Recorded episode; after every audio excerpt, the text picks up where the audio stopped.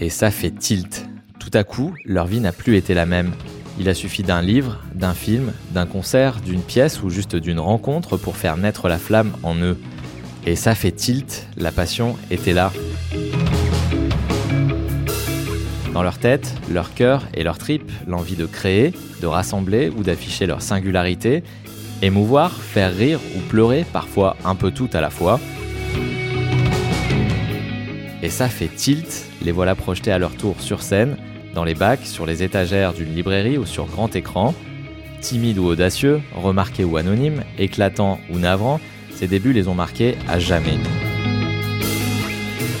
Dans ce podcast, des personnalités du monde culturel partagent avec nous les prémices de leur parcours.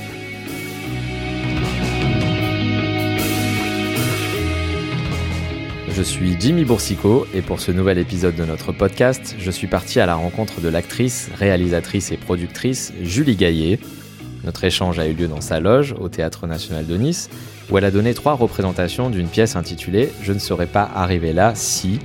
Ce spectacle, c'est une adaptation des entretiens de la journaliste Annick Cogent pour le journal Le Monde. Julie Gaillet partage l'affiche avec Judith Henry, qui est également en charge de la mise en scène.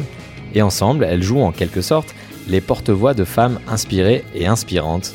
Cette euh, voix, c'est d'ailleurs quelque chose d'essentiel pour Julie Gaillet, car avant de percer au cinéma, et avant même de goûter au cours de théâtre, elle était passionnée par une autre discipline, le chant lyrique, une discipline exigeante et formatrice qui l'accompagne encore aujourd'hui. Décontractée et heureuse à l'idée d'évoquer les personnages clés de sa carrière, à l'image de la réalisatrice Agnès Varda, Julie Gaillet est revenue sur ses jeunes années, où le chant a fini par lui faire découvrir de nouveaux horizons, artistique et intime.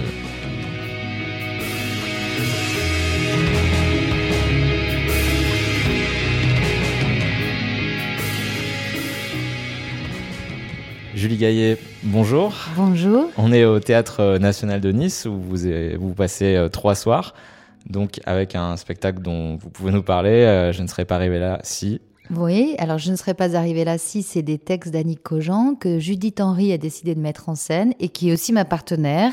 Et donc on lit ou on joue plutôt, ou on est passeuse en tout cas de, textes et qui sont des interviews de six portraits de femmes. Voilà, et l'une est journaliste, puis l'autre euh, un personnage, et on intervertit, comme ça on passe de l'une à l'autre. C'est vraiment la sensation d'être passeuse de, de portraits de femmes. Et c'est très agréable d'être à Nice, quand même, je le dis. Parce qu'on est arrivé avec ce coucher de soleil, euh, Nice, la mer, l'horizon. Oh, ouais, un peu l'impression d'être en Italie parfois. C'est magnifique, Nice. Donc c'est un beau cadre euh, pour jouer. Il y a ce, théâtre, ce public que vous avez rencontré aussi. Euh, ouais. Il y, a cet échange aussi qui est important avec les spectateurs, puisque c'est un spectacle qui amène ce, ce type de, de moment, de rencontre aussi ben, Ça change tout un théâtre. D'abord l'acoustique, le lieu euh, et le, j'allais dire le public qui vraiment change. Et euh, contrairement à ce qu'on peut penser, change vraiment suivant les théâtres, suivant la personne qui dirige le théâtre. Et là, Muriel Mayette, elle a une énergie, elle a envie de, d'aller chercher des publics différents, de faire bouger les choses. Donc euh, c'est assez formidable. Je pense qu'elle va en tout cas euh, euh, ici à Nice, trouver, euh, créer quelque chose de nouveau.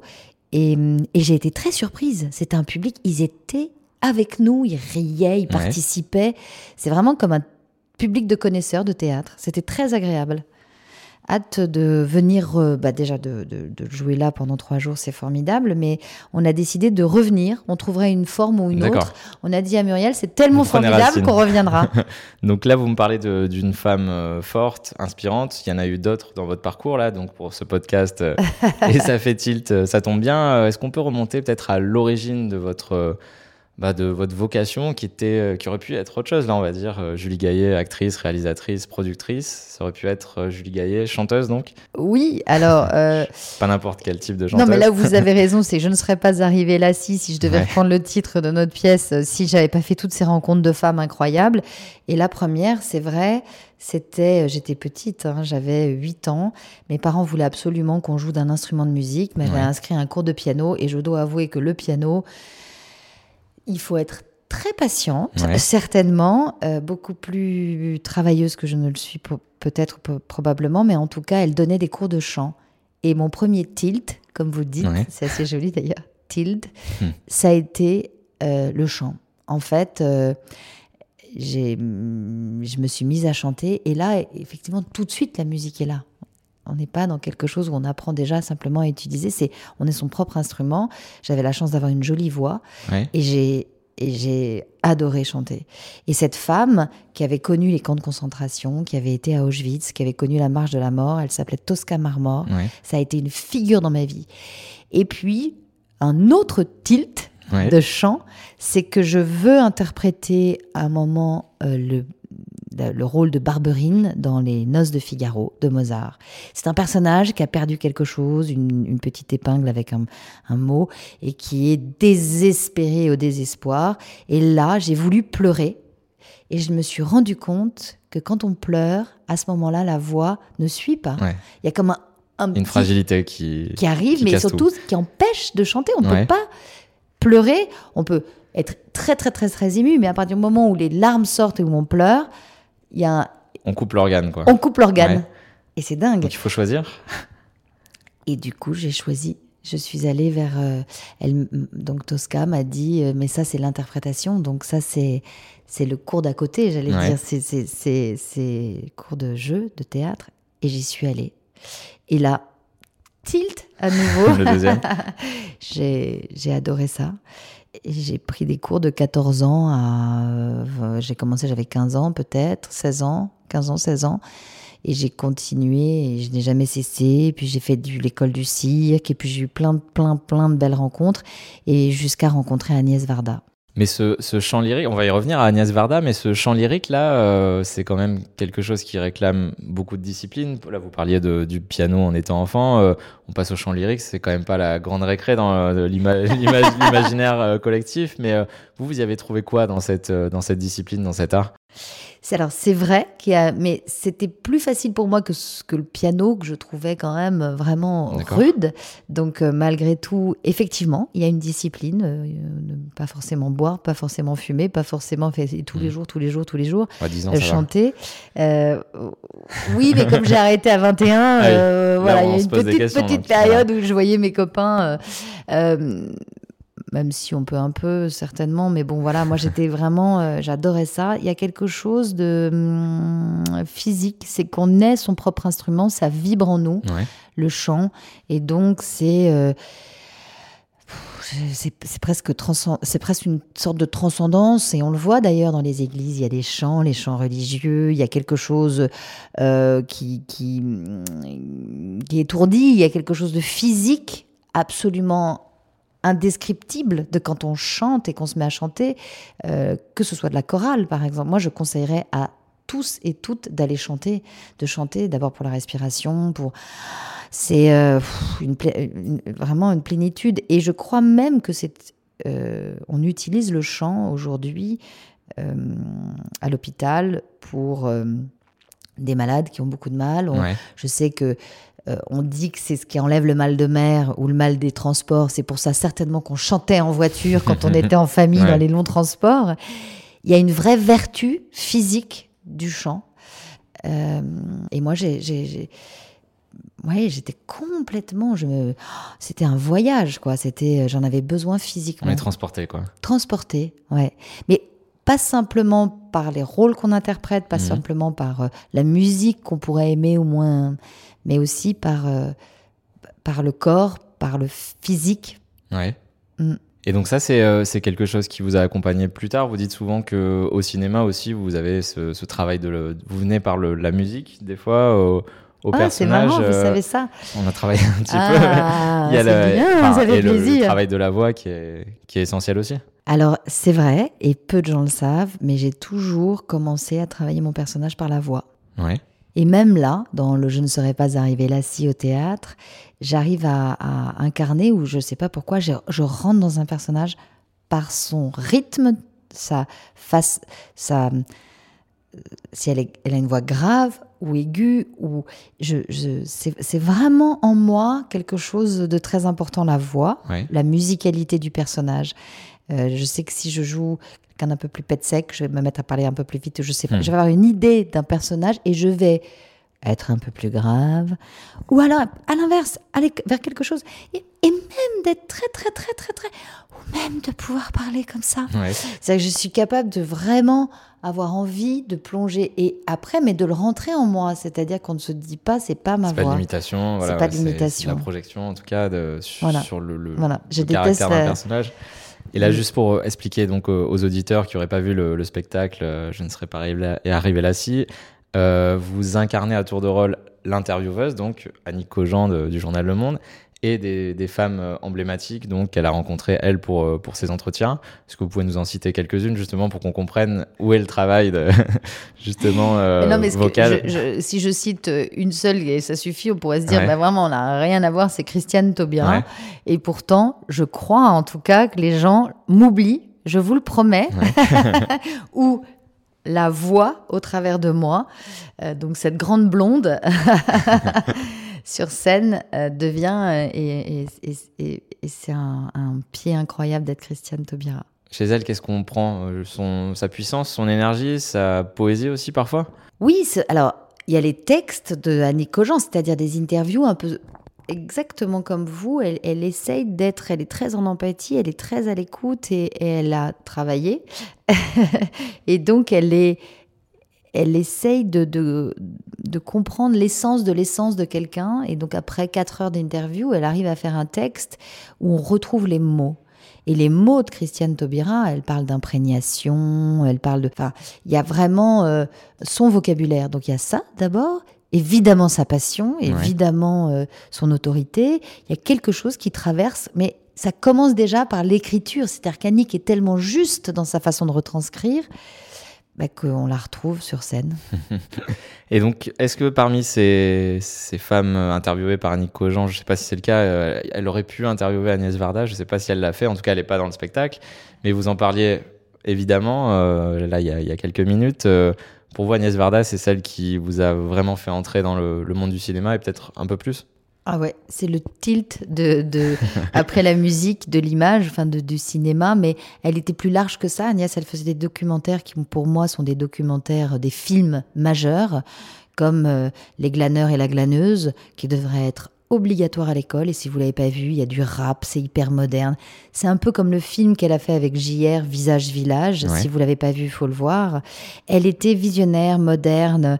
Et moi, j'ai fait mon premier long. Enfin, j'ai commencé, c'est-à-dire même apprendre à, à apprivoiser la caméra, c'est-à-dire je, quand on se lève comme ça, il y a, le, le chef opérateur a besoin de vous suivre avec la caméra. Donc même des choses comme techniques, mais Ouais. c'est elle aussi qui m'a fait voir tous les grands films, parce que c'était un film sur le centenaire du cinéma, euh, de, de Buñuel en passant par Fassbinder, et donc elle m'a fait rentrer, elle m'a fait rentrer dans ce monde. Donc le, le premier film, c'était 1995 avec elle, euh, Les 101 euh, nuits de Mon vrai premier film, Cinéma. oui, Voilà, c'est votre premier grand rôle en tout cas, c'était avec elle c'est mon premier grand rôle, et c'est là où j'ai tout appris. Ouais. Et, euh, et puis ma rencontre avec Mathieu Demy, qui était un partenaire incroyable, parce que c'est vrai que je parle souvent de ça, mais mon métier, c'est un métier avec d'autres, toujours. Et donc là, je sens Judith Henry, il n'y aurait pas de je ne serais pas arrivée là si. Mais ma partenaire, le ping-pong, la façon dont on joue ensemble. Mais Agnès Varda, c'était aussi un engagement euh, concret. Elle faisait les choses dans le concret. Elle produisait, ça, et c'est pas anodin, puisque vraiment, je pense que c'est son exemple qui est le deuxi- troisième tilt ou le quatrième tilt. Mais c'est comme si je faisais un. Dans ma vie, c'est comme un. On appelle ça marabout bout de ficelle, quoi. Mais c'est des rencontres qui créent des rencontres, qui créent des envies. Et Agnès, elle était concrète. Elle faisait les choses. Ouais. Elle, euh, il y avait sa table de montage à la maison, c'était très en famille.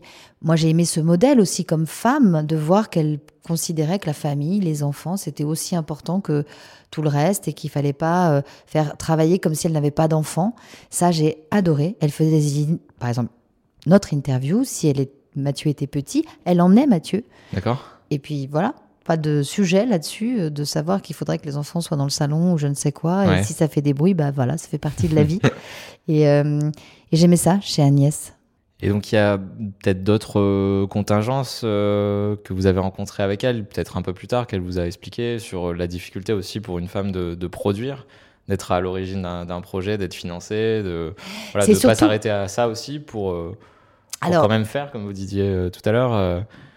Oui, en fait, c'est par son, par son exemple, en tout cas, que j'ai eu euh, comme si elle m'avait ouvert les portes et les fenêtres et tous les possibles. Enfin, tout à coup, tout, tout. Je ne m'interdisais rien, en tout cas. J'avais été au montage, l'avoir monté. J'ai beaucoup appris comme comédienne en voyant le montage, euh, la post-production, le. Mais aussi, on parlait de ces histoires de financement, comment ça marchait, les, les ce qu'on appelle euh, les, diffuseurs, les chaînes, euh, les distributeurs. J'avais fait toute une tournée province, toute une tournée monde aussi. J'avais été même jusqu'à Taipei, à Taïwan. Hmm. Enfin, j'ai fait le tour du monde avec Agnès. Donc, j'ai, elle m'a fait rentrer dans ce monde du cinéma. J'ai joué, j'ai voilà fait beaucoup beaucoup de films, euh, eu le prix Romy Schneider. Enfin, j'étais et très vite, j'ai eu envie de produire pour soutenir, pour aider un cinéma un peu différent. Moi, j'aime le cinéma de genre. J'ai accepté la présidence du festival de, Gérard Armé là, donc euh, qui est annoncé, c'était annoncé aujourd'hui, ce matin. Vous avez la primeur. euh, parce que c'est, je suis la génération qui est tombée dans le cinéma de genre. Enfin, vraiment, j'ai grandi avec ça.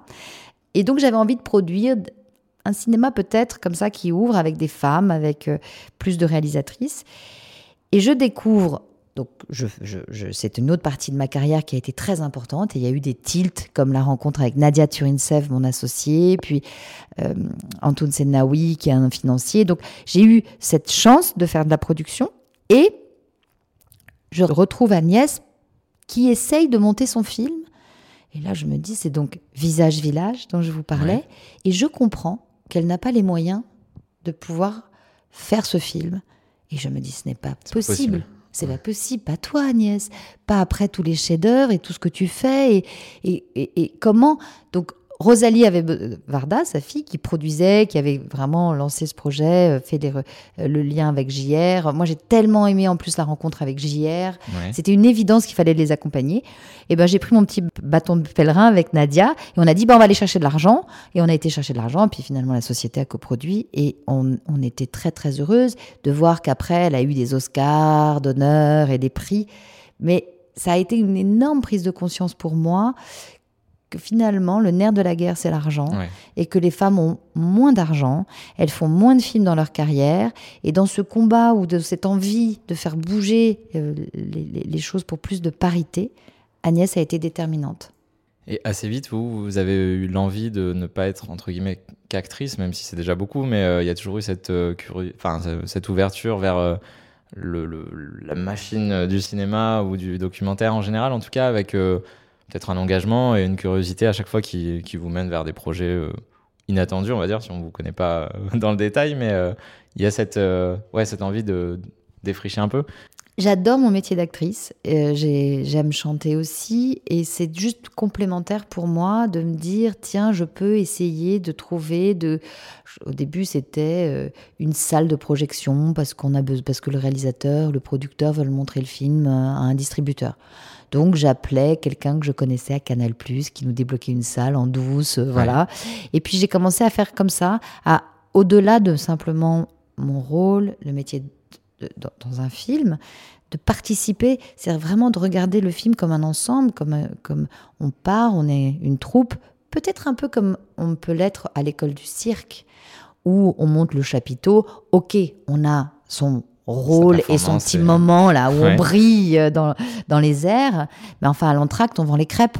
Et puis après, on redémonte le chapiteau. Et puis on est tous ensemble sur les routes. Il y a un peu de cette idée de troupe comme ça où on fait tout qui, moi, m'a toujours plu.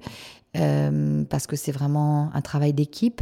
Et donc, j'ai apporté beaucoup, que ce soit euh, euh, sur les scénarios. Alors ça, c'est vraiment une partie qui, qui m'intéresse, l'écriture, la réflexion de pourquoi on fait un film, qu'est-ce qui serait pertinent, le choix aussi de, réalisatrice, de mettre en avant les femmes, et puis toute la post-production jusqu'au bout. Et puis un jour, je me suis dit, il ben, faut que j'arrête de me cacher. Pourquoi je le fais toujours dans l'ombre à côté? Ça aussi, c'est très féminin. Pourquoi on, on, doute toujours de euh, mais je ne serais pas capable de le faire Pourquoi on se met toujours derrière d'autres hommes pour le faire euh, alors que ben, je me suis dit, ben, j'y vais. Donc cette barrière, elle est tombée euh, assez vite? Oui, mais il a fallu quand même. Euh, l'entrepreneuriat, bah, on lutte contre, oui, contre cette. Malheureusement, on l'a eu, on, a, on est grandi avec ça, on a été formaté avec. En, en, nous, avec nous les femmes, peut-être un plus grand manque de confiance ou pas suffisamment euh, ou peut-être trop d'empathie, ou peut-être trop vouloir faire plaisir pour l'autre et pas pour soi, euh, pas forcément se mettre soi en avant, ou avoir cette chose de l'entrepreneuriat tout de suite, de se dire bah oui, je fais une boîte, euh, ça me paraissait inaccessible. Ouais. Il n'y avait pas d'actrices quand j'ai commencé qui produisaient, il y avait des actrices qui étaient réalisatrices, qui étaient productrices. Mais actrice qui produisait sans se produire elle, c'est-à-dire pas pour produire, coproduire le film dans lequel elle joue, mais vraiment produire d'autres gens. d'autres projets. Ça, ça n'existait pas. C'était, tu, voilà, et j'ai vraiment, euh, j'adore faire ça et j'adore euh, ce, métier-là. Donc voilà, mais c'est l'entrepreneuriat au féminin. Je crois que c'est sur trois boîtes. Euh, c'est une, une montée par une femme. Enfin, c'est je sais, sais plus le pourcentage, mais c'est malheureusement pas. Ça reste très minoritaire. C'est pas suffisant. Et dans la tech, on le voit, alors que c'est des nouveaux métiers, il n'y a pas assez de femmes. Euh, moi, j'ai envie de leur dire allez-y, les filles, allez-y Donc, vous, vous continuez dans, tous les domaines. Euh, là, on parlait de musique, de cinéma, enfin, en tout cas d'image. Euh, vous avez créé un festival, donc, à Rochefort, c'est ça? Vous, vous, pouvez nous en parler un petit peu? C'était c'est tout récent? C'est tout récent. C'est un nouveau projet, euh, un de plus. c'est encore la famille Varda Demi. Hein. Il y a toujours euh, la famille euh, Demi derrière. bah oui, c'était les Demoiselles de Rochefort. Évidemment, tout le monde connaît cette comédie musicale qui a fait le tour du monde. Mmh. Demi Legrand, Michel Legrand, Jacques Demi. Eh bien, j'ai eu envie, moi, de marier ces deux mondes que j'aime.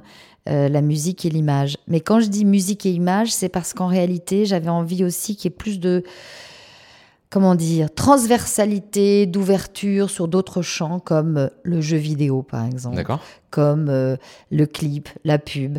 Euh, évidemment, le cinéma, mais aussi la série, mais aussi le documentaire, mais aussi le cinéma d'animation. On est quand même le pays, le plus meilleures écoles au monde, quoi. Sur les dix meilleures écoles, il y en a cinq au monde, il y en a cinq en France, et on est les meilleurs sur l'animation. Donc voilà, mettre en avant bah, la musique les musiciens, les compositeurs. Donc, si vous êtes youtubeur, vous vous posez la question et comment je fais pour rencontrer un compositeur? Bah, Vous venez à Rochefort. C'est après la fête de la musique. C'est le 22, 23, 24, 25 juin. Euh, le lancement, c'est le 22. Ça, c'est pour 2022. Euh, hein. C'est les dates de 2022. On peut anticiper un petit peu. Dès 2022. Et, euh, et là, il y a donc les gens de, chez Ubisoft, les gens de chez Gameloft, les gens de PlayStation seront là. Il y a de la VR. Il y aura évidemment des gens de cinéma, des grands artistes, des concerts accessibles à tous, des masterclass, des tables rondes. Les écoles de cinéma vont venir rencontrer les écoles de musique à l'image. Enfin voilà. Donc sur la programmation musicale, vous avez un horizon assez large sur la première édition. Euh, que, qui était là pour, euh, pour chanter du coup Ah bah alors on a toujours ce, concert un peu patrimoine et, donc c'était évidemment un hommage euh, aux demoiselles de Rochefort cette année, les sœurs jumelles, la musique hein, et l'image. ouais, ça s'appelle les sœurs jumelles. jumelles donc la musique et l'image se rencontrent à Rochefort. et il y avait Cécile Cassel, Ulysses, qui chantait avec Marie Hopper. Il y avait Ambroisine Bré et euh, Émilie Loiseau. Donc, c'était quatre euh, jeunes femmes en couple comme ça qui faisaient des duos euh, sur Les Demoiselles de Rochefort. On a eu un concert, il y avait Robotini qui est passé. On a fait un concert, concert d'Alex De la techno, hein, pour ceux qui connaissent un peu moins, qui fait des musiques de films aussi. Électro. Qui a eu un César. Voilà, il y a Jean-Michel Jarre qui est passé aussi pour parler du droit d'auteur et qui lui aussi est très impliqué sur ces histoires de musique à l'image.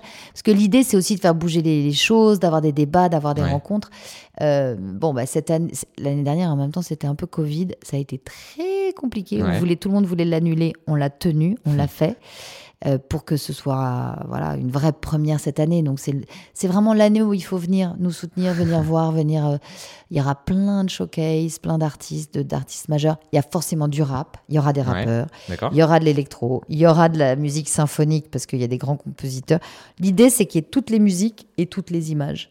Et pas de Julie Gaillet sur scène. vous n'avez pas essayé, non? Vous faites pas un festival pour vous programmer, euh, tenter oh là un là là Jamais, jamais. De la même manière que je produisais pas des films dans lesquels je jouais. Je ne, pas du tout, du tout. Non, par contre, être comme ça, euh, accueillir, faire que tout le monde soit heureux dans une ambiance sympa, ça, j'adore ça. J'adore ça. Parce que les, actrices euh, qui font des albums, chanteuses, je sais pas, ça dépend. Il y en a qui sont très bonnes, il y en a d'autres pour qui c'est un petit plaisir, mais c'est produit euh, par un gros label, donc c'est visible. Vous, vous avez jamais eu, enfin, vous respectez trop cette discipline pour vous dire, je fais un album professionnel sans forcément l'être aujourd'hui Enfin, est-ce que ça vous a tenté Est-ce que j'imagine qu'on vous l'a proposé peut-être mais Ah, il y a des tellement beaux albums. Bah, comme vous pouvez voir, j'ai toujours fait, voilà, j'ai toujours rebondi, de passer, enfin, j'ai toujours évolué, enrichi. Je me suis jamais interdit justement. J'ai refusé de m'interdire. Ouais. Euh, des choses. Mais là, c'est vrai que moi, j'ai commencé par le chant lyrique et pas du tout la pop et pas du tout. Et je trouve que ça, c'est très personnel. C'est de l'écriture, c'est un chemin intime. J'adore Aurélie Saada, Kerenan, Charlotte Gainsbourg. Euh, enfin, je, je, trouve qu'elles viennent à la musique. C'est ou évidemment Olysses, Cécile Cassel. C'est-à-dire qu'aujourd'hui, elles composent, elles jouent, elles font des images, elles vont faire des films. C'est aussi pour ça que Sœur Jumelle existe. Euh, moi, moi j'ai l'impression que je plonge dans d'autres univers. J'aime chanter dans les films. Mais si je devais chanter, je reprendrais le chant lyrique, en fait. Donc. Euh, euh, je, suis trop vieille maintenant. vous avez eu une expérience quand même, c'est ça, si je dis pas de bêtises, avec Marc Lavoine? Non, il y a un morceau où vous êtes. J'ai eu plusieurs expériences. Il y a Benjamin Violet. singes aussi, ouais. Ouais, y a Marc Lavoine avait un problème avec une choriste. Il m'a dit Tu veux bien faire une petite voix? Mais c'est très léger, hein, c'est rien, c'est pas vraiment un duo. Vous êtes crédité. ça compte. voilà, je l'ai aidé, je suis venue parce qu'on s'entend bien et je l'aime beaucoup. Euh, bah, mon grand copain Benjamin, Violet, il m'avait dit Viens. Euh, j'avais joué dans ses clips. Justement, une des raisons pour lesquelles je veux qu'il y ait du clip aussi à Rochefort. J'avais joué dans ses clips et ça dit beaucoup, je trouve, les clips sur les artistes. Euh, il y aura des pitch sessions, justement, de grands rappeurs euh, qui vont venir pitcher et de gens de l'image qui vont pouvoir proposer, de jeunes, donc vous allez pouvoir vous inscrire. Et celui, le pitch retenu sera produit par Sony, par exemple. On va essayer de faire des choses comme ça. On va faire des trucs un peu fous, hein, Rochefort, ça va être rigolo. Mais euh, moi, je, je, je, me suis amusée, en tout cas, avec Benjamin à, à, chanter un peu. Mais ce que je lui disais, j'aime accompagner derrière, mais je, ouais, je, aujourd'hui, j'ai trop de, j'ai fait ce choix en tout cas à un moment d'être actrice. J'ai pas chanté pendant très très longtemps, donc aujourd'hui, euh, je rougis quand je chante. Euh, je mets du temps à me lâcher. Il faudrait, en fait. Vous avez raison. Bon, ben, si je me mets à chanter, je vous appelle, je vous dirai merci. Un peu plus l'agenda encore. Non, alors non, on ne remplit plus l'agenda, c'est terminé. Ok, bah, en tout cas, on va vous laisser justement profiter un petit peu de, des heures qui vous séparent de, de la représentation de ce soir, donc de Je ne serai pas arrivé là-ci. Donc voilà, il y aura d'autres euh, dates sans doute à, travers la France euh, dans les mois qui viennent. vous arrivez on, a envie de continuer, donc on s'est dit on va refaire un appel au théâtre en disant qui veut, nous on vient, on vient dans les lycées. C'est vrai que là, ça se termine à Monaco la, tournée, mais on a des dates à Los Angeles, c'est quand même assez dingue ça, non? San Francisco, euh, à l'étranger. D'accord. Et puis euh, à partir d'avril. En, langue anglaise ou du coup non, c'est pour euh, un public francophone Alors c'est un public francophone, il y a une énorme communauté là-bas et c'est surtitré de la même manière que les spectacles étrangers qui viennent en France. Donc c'est surtitré parce que c'est des portraits de femmes françaises. Oh, c'est une des raisons pour lesquelles on a pris euh, que des francophones dans notre spectacle. C'est parce que c'est leurs propres mots. Et c'était important que ce soit leurs mots. Euh, mais évidemment, si on fait Patti Smith, on pourrait aller le faire en anglais. Peut-être Patti Smith. voilà. Donc on, va repartir et, hum, peut-être dans les lycées aussi. On aimerait bien pouvoir lire nos textes dans les lycées. Bah super. Euh, merci beaucoup pour euh, ce moment que vous nous avez consacré. Et on vous souhaite donc de tourner encore longtemps avec ce, beau spectacle. Merci, beaucoup. Au revoir. Merci beaucoup, beaucoup. Bravo. Si vous écoutez ce message, c'est que vous avez écouté l'intégralité de notre podcast. Si ça vous a plu, n'hésitez pas à le noter 5 étoiles et à le partager autour de vous. Et si vous avez des remarques ou des suggestions, vous pouvez m'écrire sur mon mail à jboursico at nismatin.fr J-B-O-U-R-S-I-C-O-T, arrobase, nismatin, tout attaché, .fr.